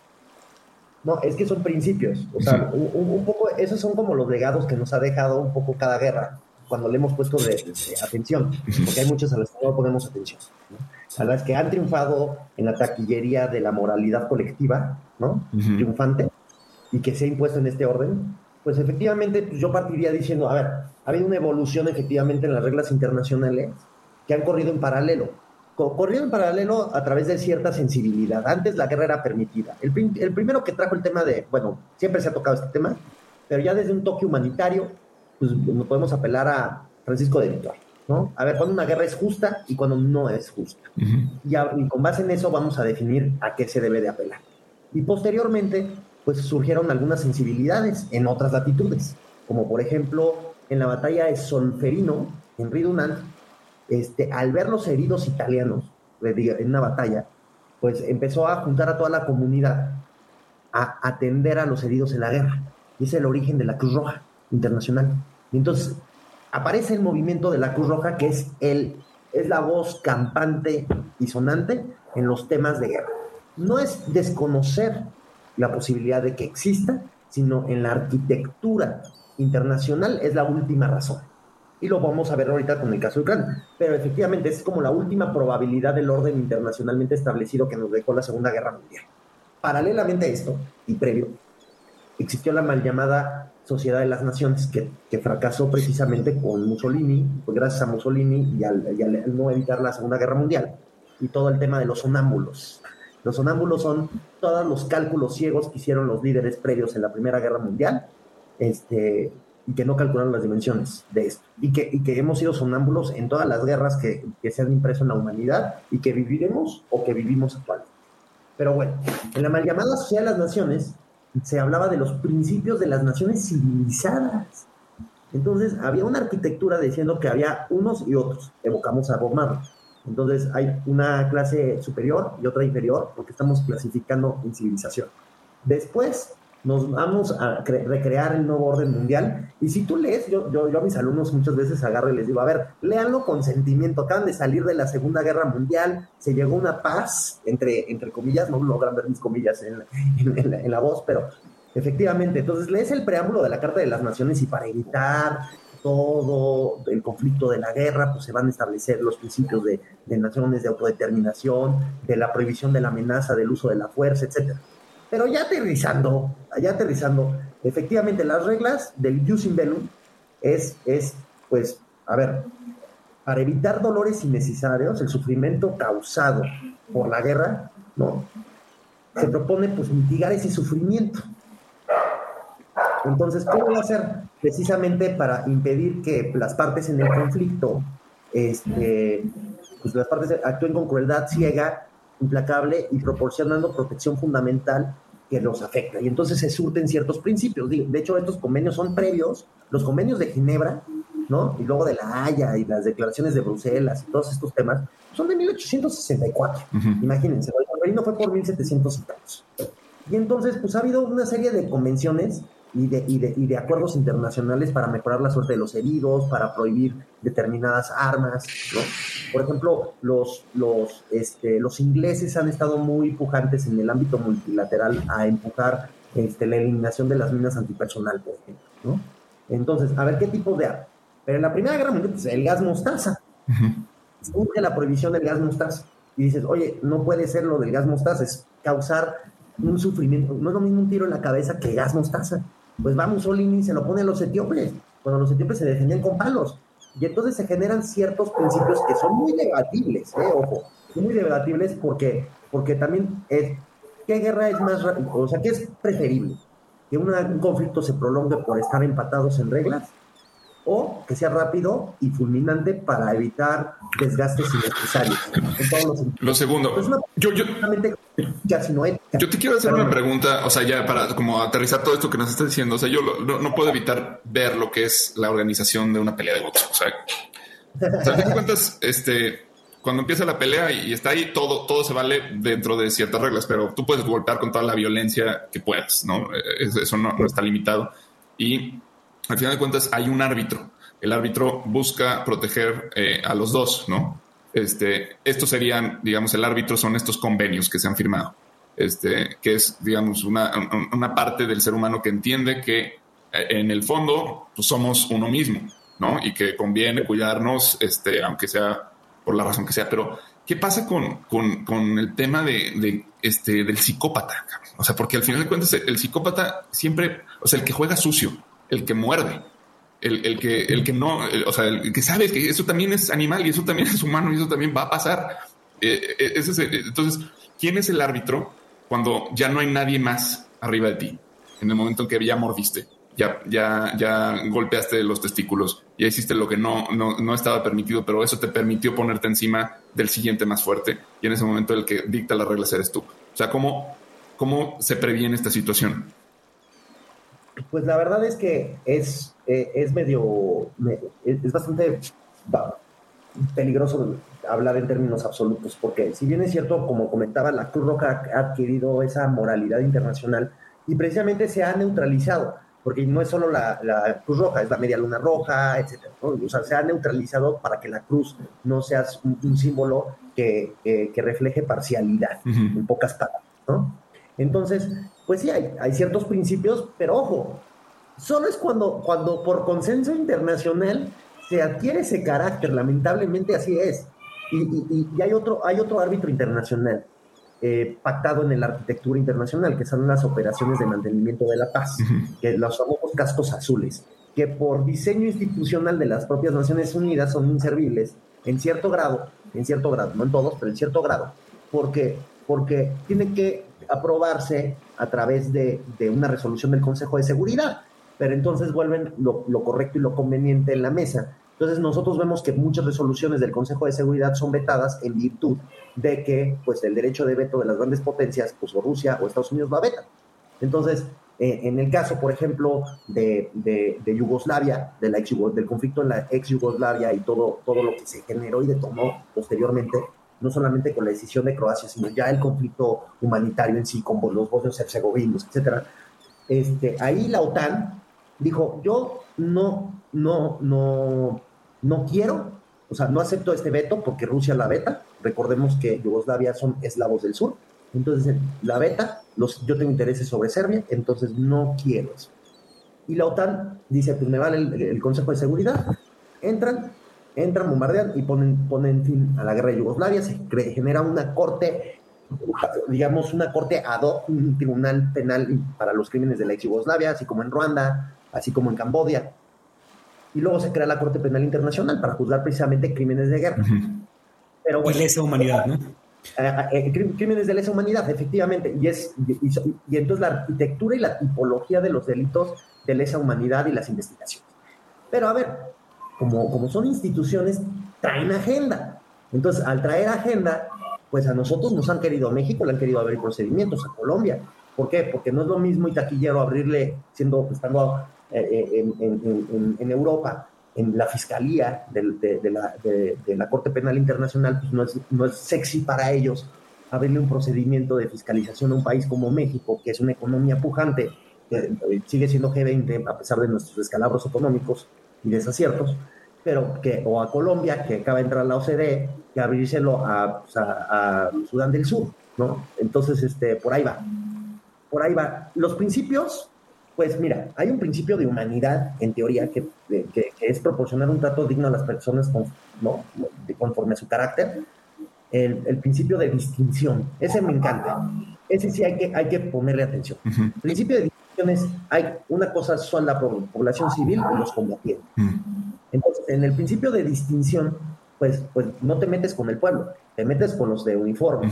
Pero ¿cómo juegan sucio? Pues se visten de civiles y son guardias de élite, ¿no? Así es. Van a entrar los chechenos vestidos de civiles, pero pues no son civiles, son, este, son guardias de élite. Entonces, el principio de distinción tiene sus bemoles, pero es algo bien importante en el use inverse. ¿Qué otro? El de proporcionalidad. ¿Cuál es el de proporcionalidad? Efectivamente, pues si te dan un palo, ¿no? Si te atacan con una bala, pues no le, no le avientas una bomba nuclear, porque es la última razón. Mm. a partir, a partir de, la, de la Segunda Guerra Mundial y con la arquitectura de Naciones Unidas, efectivamente se vio la guerra como la última razón. Entonces, Pero, por ejemplo, eh, vamos a Hiroshima. Eh, o sea, esto que acabas de decir fue claramente, o sea, perdón, pero Pearl Harbor fueron palitos comparado con, con, las bombas. no, lo conocían, no lo sabían. pero ¿quién, ¿quién juzgó a Estados Unidos? es que, es que, es que, es que nadie, nadie, y el argumento era, pues ya teníamos que acabar esa guerra, teníamos que acabar esa guerra, y si no se iba a seguir prolongando el dolor y el sufrimiento de ambos pueblos. Pues sí, pero pues bueno, y, ya hoy ves también este, los, este, las fotos del Hiroshima en, en el 45 y, y ves este ves las fotos actuales, ¿no? Pues sí, pero a ver, generas un control, o lo vivimos latente hoy en día, Este, o en Siria, pensemos en Siria, este, las medidas que se han utilizado por parte del gobierno sirio y proporcionando armas, eh, muchos dicen que son Estados Unidos o muchos son este, los rusos, eh, armas prohibidas, ¿no? ¿Y quién está hablando de eso? Y, ya y, y, también, oye, oye, y las enormes ciudades sirias, oye, ahí está la cuna de la humanidad. Damasco, ¿no? Que perdimos. ¿Quién va a juzgar eso? Nada, se olvidó. Se olvidó. Entonces, pues sí, Hiroshima, pues Estados Unidos no fue juzgado. De hecho, eh, hubo un tribunal ad hoc para juzgar precisamente a la, a, la gente japonesa, porque la, la, historia pues es de la de los victoriosos, la que cuentan los victoriosos. Y aquí estamos llegando al punto en el que me interesa para ya entrarle a Ucrania. Este, ¿Qué es, lo, ¿Qué es la OTAN? O sea, vamos, vamos poniéndolo claro, ¿qué es la OTAN y, en qué sentido la OTAN es ese árbitro del que hablábamos, ¿no? Y qué tan conveniente es ese árbitro y para quién. Mira, la OTAN, la OTAN no es un árbitro, sino es un jugador y es una alianza, una alianza histórica derivada de cuando cae el telón de acero. El telón de acero cae, paradójicamente, paradójicamente y para entrarle con todo, efectivamente, en las conferencias de Yalta y Potsdam de la Segunda Guerra Mundial. Bueno, ¿saben dónde estuvo uno? Pues en Crimea. En Crimea ahí se llevaron esos temas. En Crimea. Entonces, Stalin. Recuerdan, recuérdanos quiénes fueron los actores, o sea, quiénes fueron los primeros ministros y presidentes y sobre todo militares que estuvieron ahí en esas, reuniones. A ver, es interesante porque, porque hasta el año pasado no me metí tan profundamente a esa conferencia y, y fueron varios días de negociación y entonces Stalin muy inteligentemente. a ver, estaba Churchill, estaba Stalin, estaba este Roosevelt, ya muy, muy, muy, muy dañado. Representado por, por, por este, por, por su general, que eh, no sé. No, fue, de hecho fue, de hecho ah. fue a la conferencia. Y precisamente duraron varios días, no fue un día de negociaciones. Y el tema es, primero, pues, el espionaje que había, el desgaste el desgaste que, o sea, lo que... El inicio de la Guerra Fría. Exactamente, porque ahí empezó, y empezó por dos razones. Uno, el acercamiento, el acercamiento previo que tuvo Churchill con, con Stalin para dividirse el grado de influencia en una servilleta en cada uno de los países de Europa del Este, Bulgaria, Rumania, etc. lo dividieron una vez una servilleta. Roosevelt no tomó, no tomó nota, pero pasó eso. Eh, eh, Churchill ah, no quería Tito, por ejemplo, Yugoslavia quería apostar por los fascistas, paradójicamente, pero termina, termina decantándose por el liderazgo de, Tito, y Tito eh, tiene sus diferencias con Stalin, y por eso se generan los no alineados. Llegando a Crimea a las conferencias, precisamente están esto un poco más por, por el liderazgo histórico durante la guerra, durante las horas más oscuras este, de Churchill, pero ya poco tenía Churchill que hacer ahí, ¿no? Ya poco tenía Churchill que hacer ahí. Y, pues eh, por, por, por, nada más cubrir el expediente, pues Charles de Gaulle, este, ahí se le dio vista, pues, se le dio cuenta, pero pues Francia pues fue de los primeros que cayeron. Eh, fueron varios días de negociaciones, y en esas negociaciones es cómo se iba, cómo se dividió Berlín, cómo se... Y es bien interesante, y a mí me apasiona, porque, porque ahí cae el telón de acero. Y el que lo dijo fue en una conferencia, pues chocha. Aquí en Europa cae el telón de acero, entonces hay una estrategia en Europa vía OTAN, que es un, tratado de asistencia mutua que se sobreentiende en tú entras a la OTAN y si atacan a ti, atacan a todos. Y entonces, pues van, Europa van apareciendo nuevos países. No, el mapa europeo no es el que vemos ahorita. Había una Checoslovaquia, una Yugoslavia, ¿no? ¿Qué, eh, pasa, ¿Qué pasa si los miembros de la OTAN pelean entre ellos? O sea, es, por eso por eso me preguntaba lo del arbitraje, porque, o sea, si al final de cuentas se van adhiriendo países a la OTAN, este, no se convierte como en el medio. Puede pasar como un Brexit, que, que se salgan, que denuncien el tratado y se salgan. Eh, eso en la arquitectura jurídica. ¿Qué pasa entre ellos? Pues te voy a ser muy sincero. A mí, a mí me llama la atención la posición de Turquía, porque Turquía, eh, digamos, pues Erdogan se volvió loco y Erdogan encabeza un gobierno totalitario, solo que ahorita sí le conviene jugar con la cachucha de europeo y de OTAN, porque precisamente eh, el Bósforo y los Dardanelos, pues no, no, es lo mismo tener a, a, Rusia tan lejos que tan cerquita. ¿no? Y, por eso, pues la operación del sábado, que, fue este, bloquear el acceso de la luz, que es un acceso histórico. Ahí se peleó Lepanto, ahí se peleó, ahí cayó Constantinopla, etcétera. Entonces, ¿el, arbitraje es, es, es, de la ONU o simplemente son tratados este, abiertos que se hacen? Pero bueno, ¿quién, ¿quién, digamos, quién vigila el cumplimiento de esto?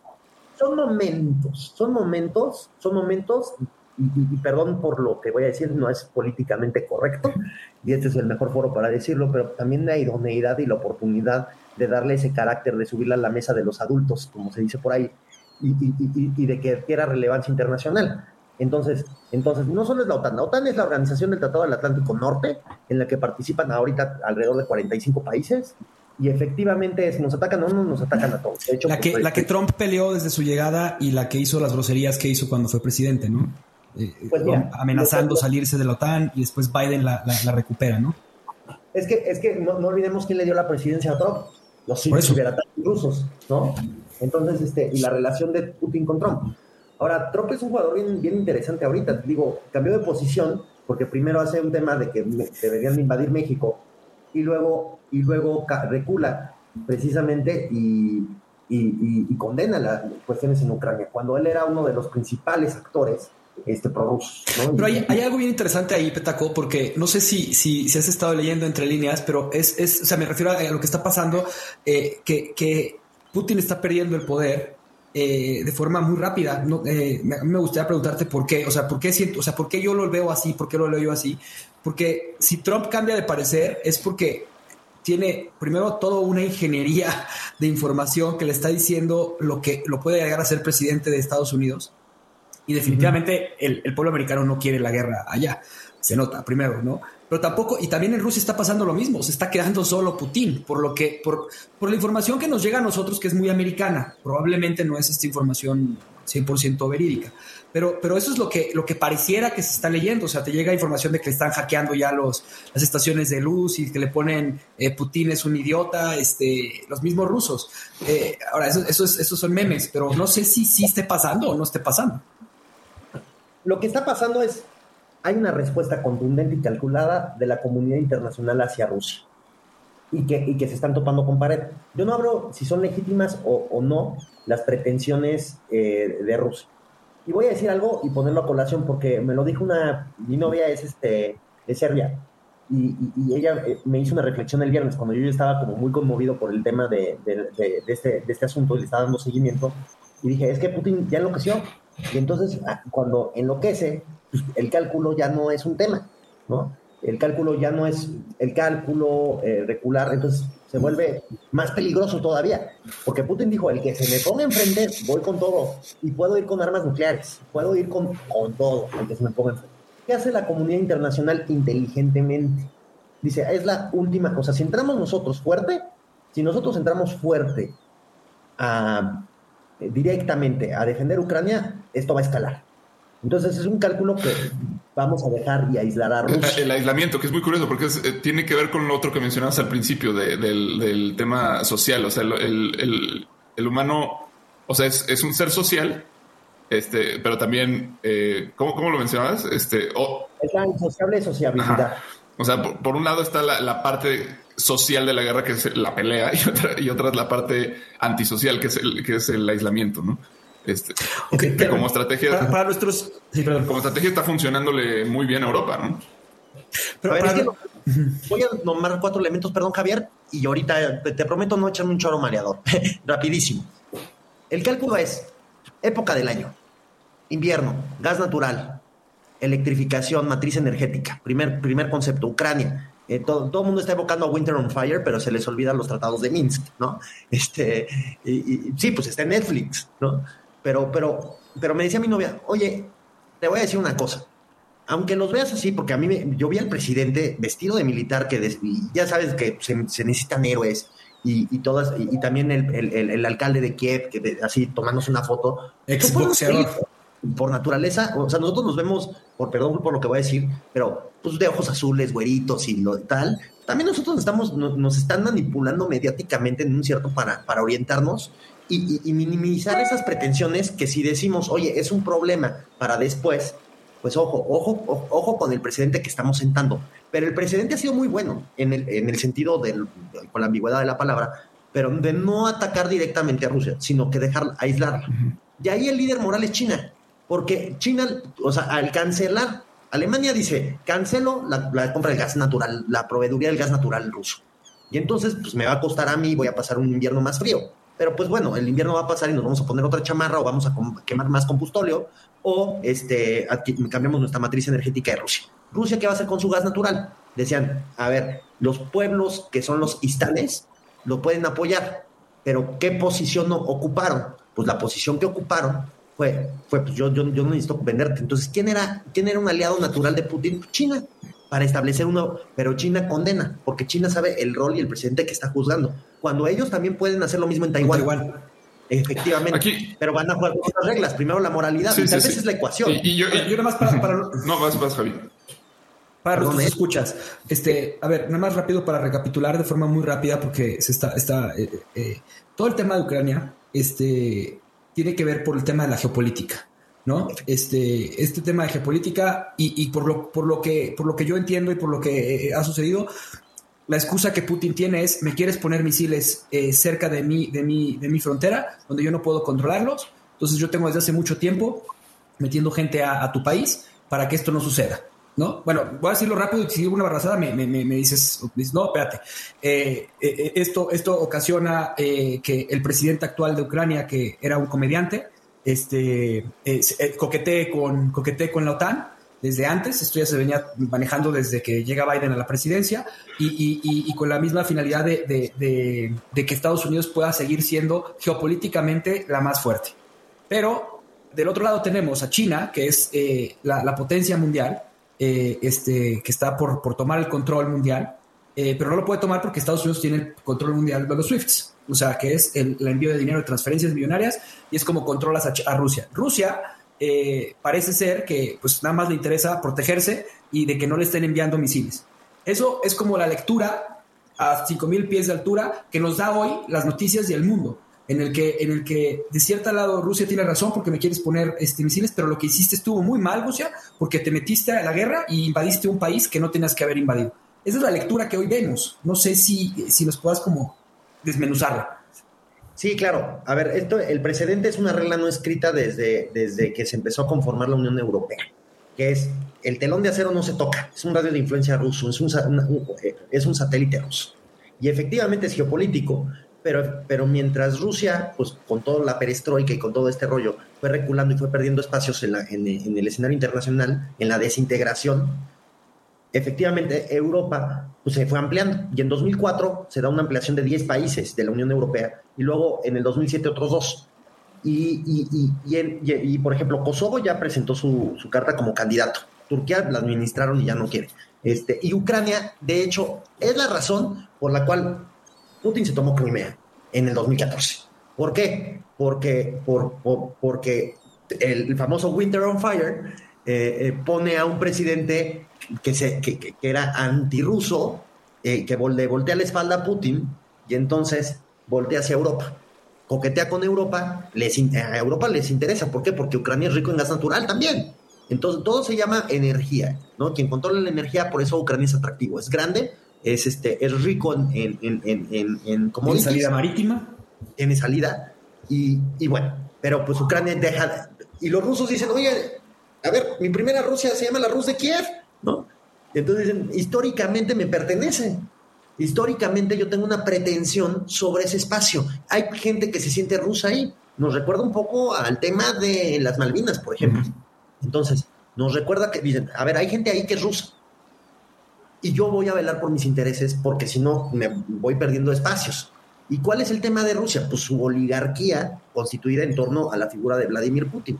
Yo un día les dije y, lo sostengo, que Vladimir Putin hizo una cosa magnífica, magnífica para, para, para, Rusia, pero no para el ciudadano, sino para el Rusia Estado, que es devolverle esa dignidad que perdieron los zares y que se olvidó en la URSS pero pues reloaded y en torno a su figura y, con sus cambios constitucionales. Pero a ver, la, economía de Rusia tampoco es, o sea, Rusia no es, o sea, es una burbuja, pero le alcanza para ponernos en jaque a todo el mundo y que nos preocupemos. Entonces, por eso el tema es debilitarlo. No tiene el apoyo social, porque el apoyo social está occidentalizado. Primero, desde hace mucho, a ver, las Pussy Riot siempre se le han enfrentado, ¿no? Hay un libro que me regaló un amigo que se llama Notificación Roja, léalo, es una novela espectacular basada en hechos reales sobre la desintegración. ¿Cómo se llama? Notificación roja. Ok. Es sobre, un, sobre una persona que monta un fondo de inversión apostándole a cómo caían, cómo, cómo se desintegraban las paraestatales rusas y cómo Putin lo bloquea y se vuelve su enemigo número uno y habla de tortura, etc. Muy interesante. te, te, presentan a Putin la figura, no a Putin abrazando al cachorrito, o Putin este, este, así todo fuerte, haciendo judo o hablando con niños, ¿no? ¿Es un megalómano? Sí, es un megalómano.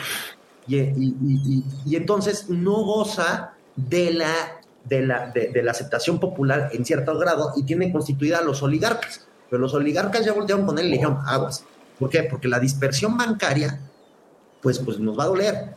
No nos compran gas. Esto pues, va, va, a ser una crisis. Putin, ¿a quién le apuesta? A las intermedias de Estados Unidos, precisamente a la inflación, a los efectos económicos pero que China le apoye, pero ya China dijo que no.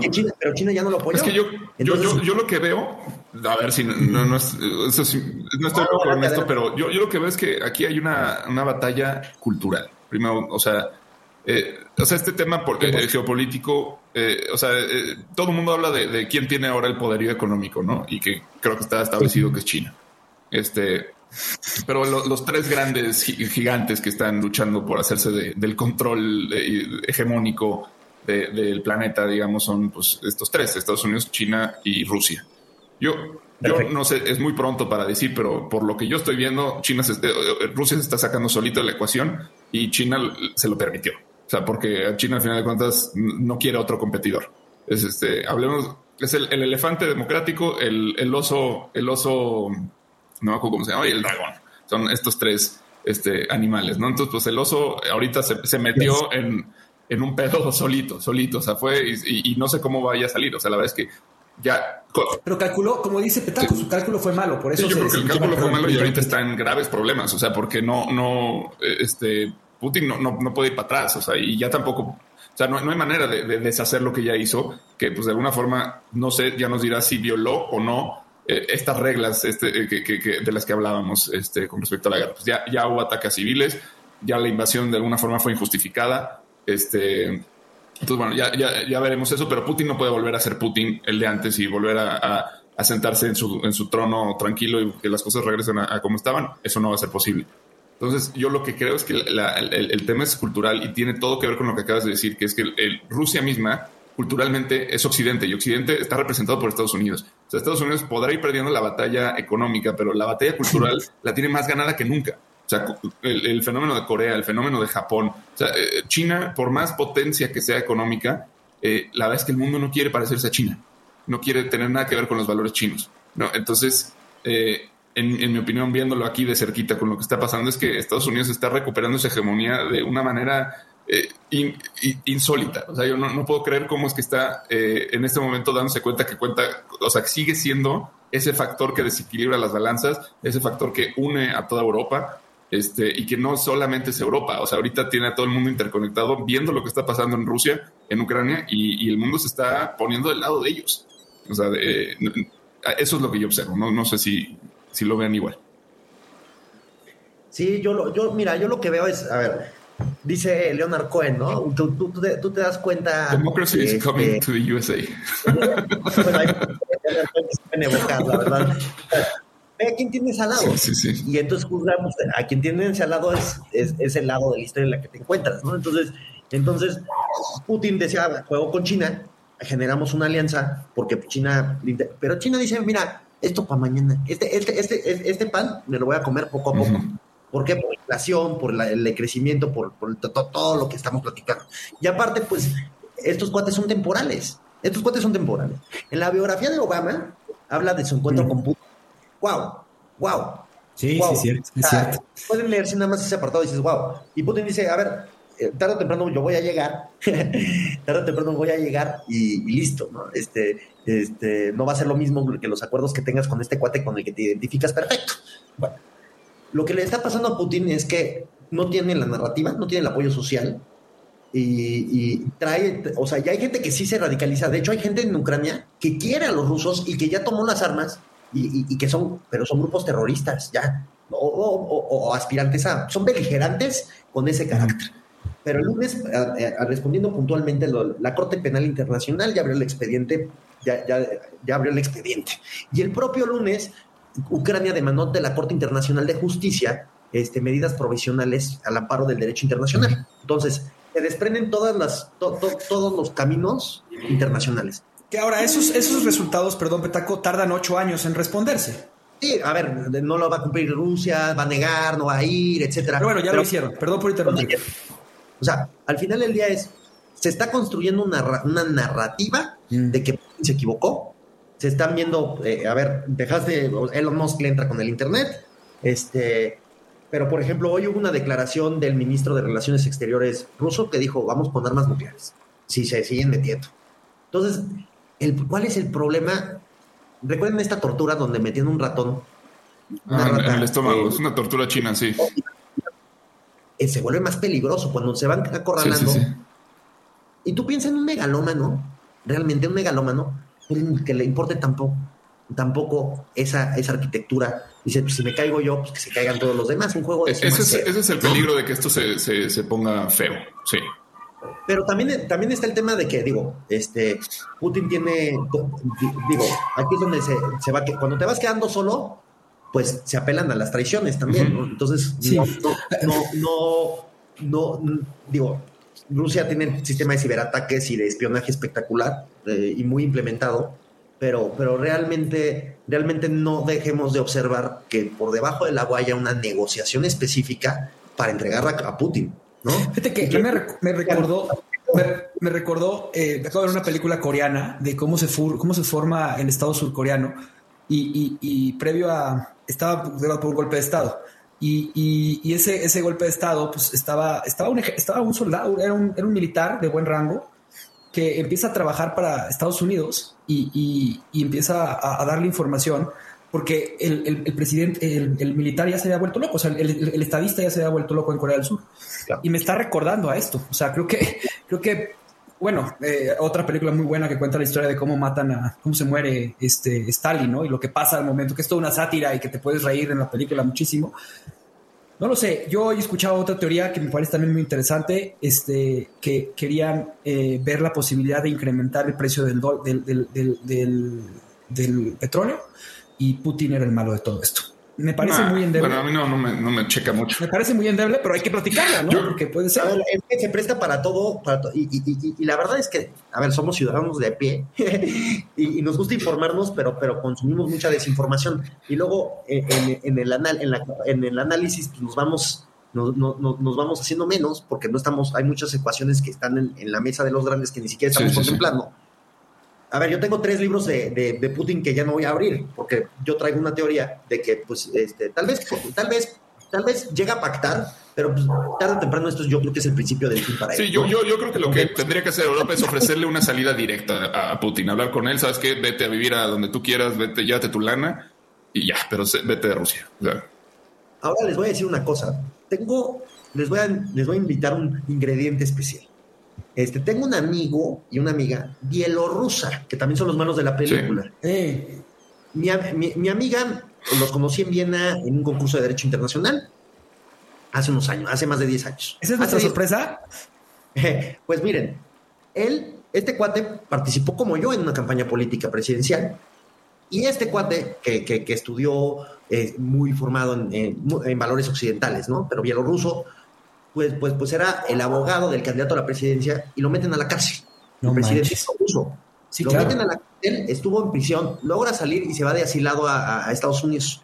Se va de asilado a Estados Unidos y, asilado, este, a ver, Bielorrusia pues está apoyando a, Rusia porque es un satélite, ¿no? Eh, eh, eh, pero no, pero, pero de hecho no goza la, A ver, yo hablé con mi amiga el, domingo y le dije, ¿cómo estás? ¿Cómo te encuentras? Me dice, a ver, yo estoy bien espantada. No salimos, hay un toque de queda. Este, Putin está loco. Este, wow. este, Putin está, está loco y me, y me preocupa mucho, pues que pues, aparte el mundo nos está viendo, el mundo nos está viendo como, los malos. Como los malos. Sí, porque aparte son donde quieren meter las, las nucleares. Claro, no, y aparte el problema no empezó con Ucrania, ¿eh? Este, yo lo escribí por ahí de octubre. Era Georgia y Bielorrusia, ¿no? Eh, mira, más que Georgia, Bielorrusia con Polonia, porque eh, una estrategia para debilitar las fronteras con Polonia también era eh, meterle migración ilegal. Y entonces se convirtió en un tema, se convirtió en un tema humanitario. Pero les quiero leer esto. Dice, dice Ilya Salei, que es amigo mío, que es asilado político, pero, pero vivió en este régimen satelital ruso. Dice, ucranianos, algunos de ustedes se dirigen mucho a nosotros, pero déjenme dirigirme a ustedes también. Yo también tengo derecho a decir y tengo algo. Si hay una guerra, el sentimiento de ofensa y el dolor arranca desde el interior. Las emociones son difíciles de controlar y las palabras son simplemente imposibles de mantener dentro. Algunos de ustedes pueden que no lo crean, pero nosotros también lo entendemos. Muchos de nosotros en Ucrania tenemos amigos, parientes y familiares. Ucrania ayudó a muchos y para algunos Ucrania se convirtió en un segundo hogar. Además de eso, saber que tu país está involucrado en agresión es un sentimiento especial, créanme. Pero ahora tú, por favor, lee y trata de entender. El territorio de Bielorrusia está ahora prácticamente bajo ocupación rusa. Dentro del país se construye un sistema más fuerte y el nivel de represión se puede comparar con los tiempos estalinistas, que pasaron todos los países postsoviéticos, incluyendo Ucrania, tus abuelos. Y también hay Crimea anexionada y Donbass ocupados. Y por lo tanto tienes que entender que es casi imposible oponerse a ello. Pero los bielorrusos se resistieron. No voy a hablar ahora de cuántos bielorrusos pasaron por cárceles solo porque querían ser libres. Esto no es de lo que se trata, pero sé de lo que estoy hablando. Pues lo vivió en carne propia mi amigo. Pero siempre apreciamos tus palabras de apoyo, apreciamos que colgaras nuestras banderas y nos acogieras en tu casa. Estoy personalmente agradecido a Ucrania y a los ucranianos. Y hoy los bielorrusos no dejan de decir la verdad, de ayudar y de hacer todo lo que esté en nuestro poder ya no para mí, sino para ayudarte. Entendemos que la guerra es nuestra ficción común. Ayer mismo fueron detenidos más de 800 bielorrusos que se opusieron a la agresión rusa. En este momento, miles de bielorrusos están difundiendo información. Y los bielorrusos murieron también en Maiden y en Ato y hoy defienden a Ucrania con las armas en las manos. Yo soy un voluntario. Nadie ayuda más que los bielorrusos. Por lo tanto, entendemos, entiende las cosas básicas. Ahora es el momento de unirnos y no dividir. Soy bielorruso, estoy en contra de la agresión rusa en Ucrania y en contra de la complicidad de Bielorrusia en esta agresión. Estoy orgulloso de mi país y estoy orgulloso de Ucrania. Viva Bielorrusia, viva Ucrania. Wow. Esto lo escribe pues, pues alguien que lo está viviendo, ¿no? Y, de, primera mano. Y, esto evocando el tema de la guerra, pues, pues es un tema bastante interesante, o sea, bastante interesante guardando la proporción, ¿eh? disculpen si soy o sea, pero, pero, pero también lo encuentras en la poesía, en todo, ¿no? Y hay, una, hay un texto de Kaminsky, ¿no? Que dice sobre el ucraniano, el ruso y la lengua de la guerra. Se los voy a mandar. Pero dice una cosa muy, muy fuerte. Dice, dice que mi familia se montó una bajo el marco de la puerta a las 4 de la mañana, debatiendo si abrir o no a un extraño que traía solo sus pantalones de pijama, aquel que había estado golpeando la puerta durante menos de cinco minutos, despertando todo el complejo de apartamentos. Así la guerra entró con sus pies descalzos en mi infancia hace dos décadas, disfrazada de un hombre de semidesnudo que se atragantaba al teléfono víctima de una de las primeras campañas de ayuda humanitaria postsoviética. Y así empieza. Y termina precisamente pues viviendo en muchos cientos de millas de Ucrania, lejos de esta guerra, en mi cómodo patio trasero estadounidense, ¿qué derecho tengo yo para escribir sobre esta guerra? Y sin embargo no puedo dejar de escribir sobre ella. No puedo dejar de que los poetas de mi país en inglés, en esta lengua que ellos no hablan, ¿por qué esta obsesión? Entre las oraciones yace el silencio que no controlo. Aunque es una lengua distinta, el silencio entre las oraciones sigue siendo el mismo. Es el espacio en el que veo a una familia, a un amontonado, bajo el marco de la puerta a las 4 de la mañana, debatiendo si abrir o no la puerta al extraño, quien viste solo sus pantalones de pijama, que está gritando a través de la puerta. Entonces, a ver, los carniceros hoy son las reces del mañana. Entonces, este, al final del día, se, se, traemos estos temas. Decíamos, la guerra deja también algunas fuentes, como fue la batalla de Solferino, la Cruz Roja, algunos principios. ¿Qué nos vamos a llevar de esto, de esta elección? Y yo es ahí donde quería eh, llevar el cierre del programa, si me lo permiten. Este, eh, y, cuando estuve platicando, estuve platicando de que si estábamos de acuerdo o no. Eh, para, para, mí, para mí, este, pues yo no, no estoy de acuerdo. O sea, no, no, no estoy de acuerdo en que tiene que haber guerra siempre, en, por, por, porque, o sea, soy optimista en el sentido de, decir que, que, que, que, no debe de existir, pero desafortunadamente soy realista y existe y está pasando esto. Pero lo que sí también está pasando es lo que acabas de mencionar de esta unión entre países y gente y personas que se están dando cuenta de que esto está más allá de lo que verdaderamente ellos pueden controlar, que pues es el poder de unos cuantos locos tratando de, de, de, mostrar sus sombras, eh, esos miedos de poder que tienen. Y, yo me quedo con lo que dijo Byung-Chul Han, este, que, que, me pareció pues, muy, muy, muy, muy interesante cuando, cuando, dije, cuando dijo, o sea, la, la pandemia va a ser un estado de guerra permanente.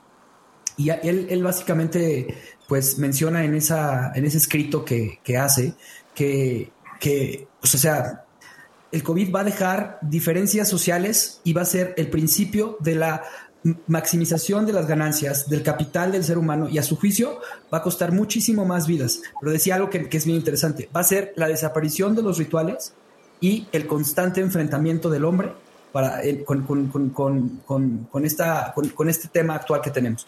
Y yo creo que es esto lo que está pasando, o sea, es, es, es la colita de lo que está sucediendo. Eh, y, finalmente yo dejaría algo que dijo eh, Sun Tzu en, El arte de la guerra, y es el, con lo que me quedaría. El, supremo arte de la guerra es vencer al enemigo sin luchar. Y, llegar ahí, pues, pues tendría, va a costar muchísimo trabajo. Eh, y como humanidad, una persona que está, eh, que fue asilado, que, que, luchó contra un régimen y que, y que está llamando a, a decirle a, a, sus hermanos ucranianos que hoy en día en geopolítica podrían ser sus enemigos, a decirle, este, ánimo, o sea, no nos dividamos y mejor unámonos. Eh, yo creo que ahí está el secreto del de, verdadero arte de la guerra, ¿no? Yo me llevo justo algo muy, muy similar a lo que dice Javier, que, que, eh, tiene que ver con, el, con lo que nos leíste, Petaco, de tu amigo.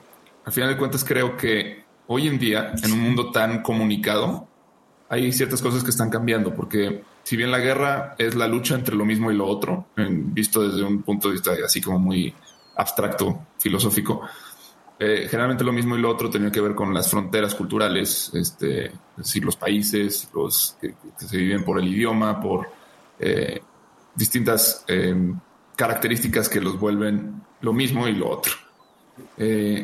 este, el ejemplo de lo que nos lees, sí que si bien Bielorrusia y Ucrania comparten pues muchas cuestiones culturales, en realidad pues te está hablando de que eh, lo mismo y lo otro se está tejiendo en, otro, en otra parte. O sea, ya no es este tema patriótico de, este, del Estado, de, o sea, como que las voluntades eh, individuales empiezan a tener como, a funcionar como un coro que, que, va creando esas nuevas divisiones de lo mismo y de lo otro, y que eso de alguna forma puede ser el inicio de algo nuevo.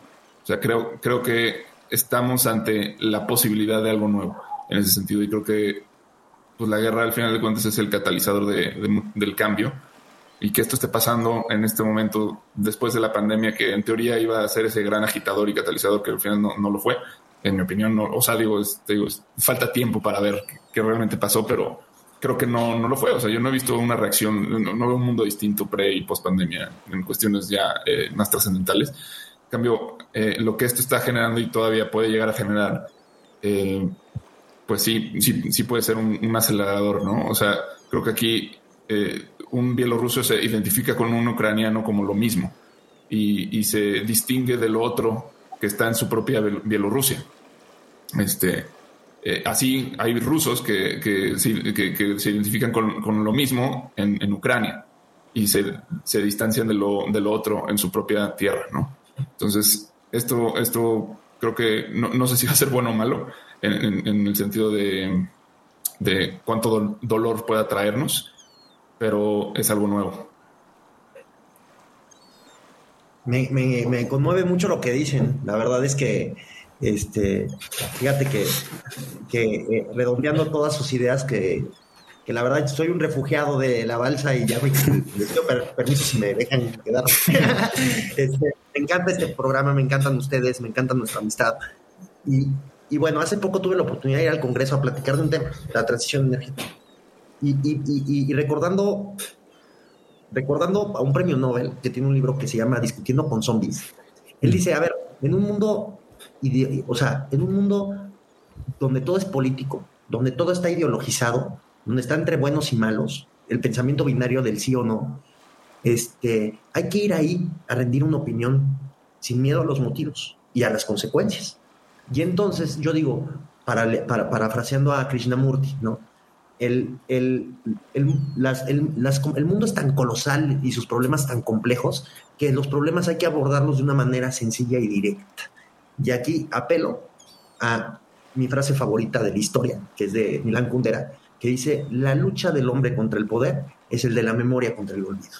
Entonces, en esa insociable sociabilidad, precisamente nos insertamos entre construir la memoria o el olvido definitivo de nuestra sociedad. Entonces, eh, desde todo esto evocamos, ¿no? Una frase que me fascina, que es en inglés, que dice, This narrow path has been trod many times already. It's only that this time the journey is one to mark us the way. Entonces, así cerraría la idea. wow. Con eso tiramos ancla. Taco, eres bienvenido a la balsa cuando quieras y gracias. Gracias por dejarnos estas reflexiones, gracias por haber pensado y este gracias por, por tu amistad. Se me hizo corto el episodio y estuvo largo. La verdad es que es un tema que, que, bueno, está. O sea, tiramos ancla. Tiramos ancla. Gracias por escuchar nuestro programa. Te invitamos a seguirnos y a interactuar con nosotros en redes sociales. Tu opinión es muy importante para nosotros. Queremos saber lo que piensas sobre los temas que tocamos y sobre cómo podemos mejorar. Búscanos en Instagram, Facebook y YouTube. O en nuestro sitio web, naufragospodcast.com. Buen viaje. Nos vemos en el siguiente puerto.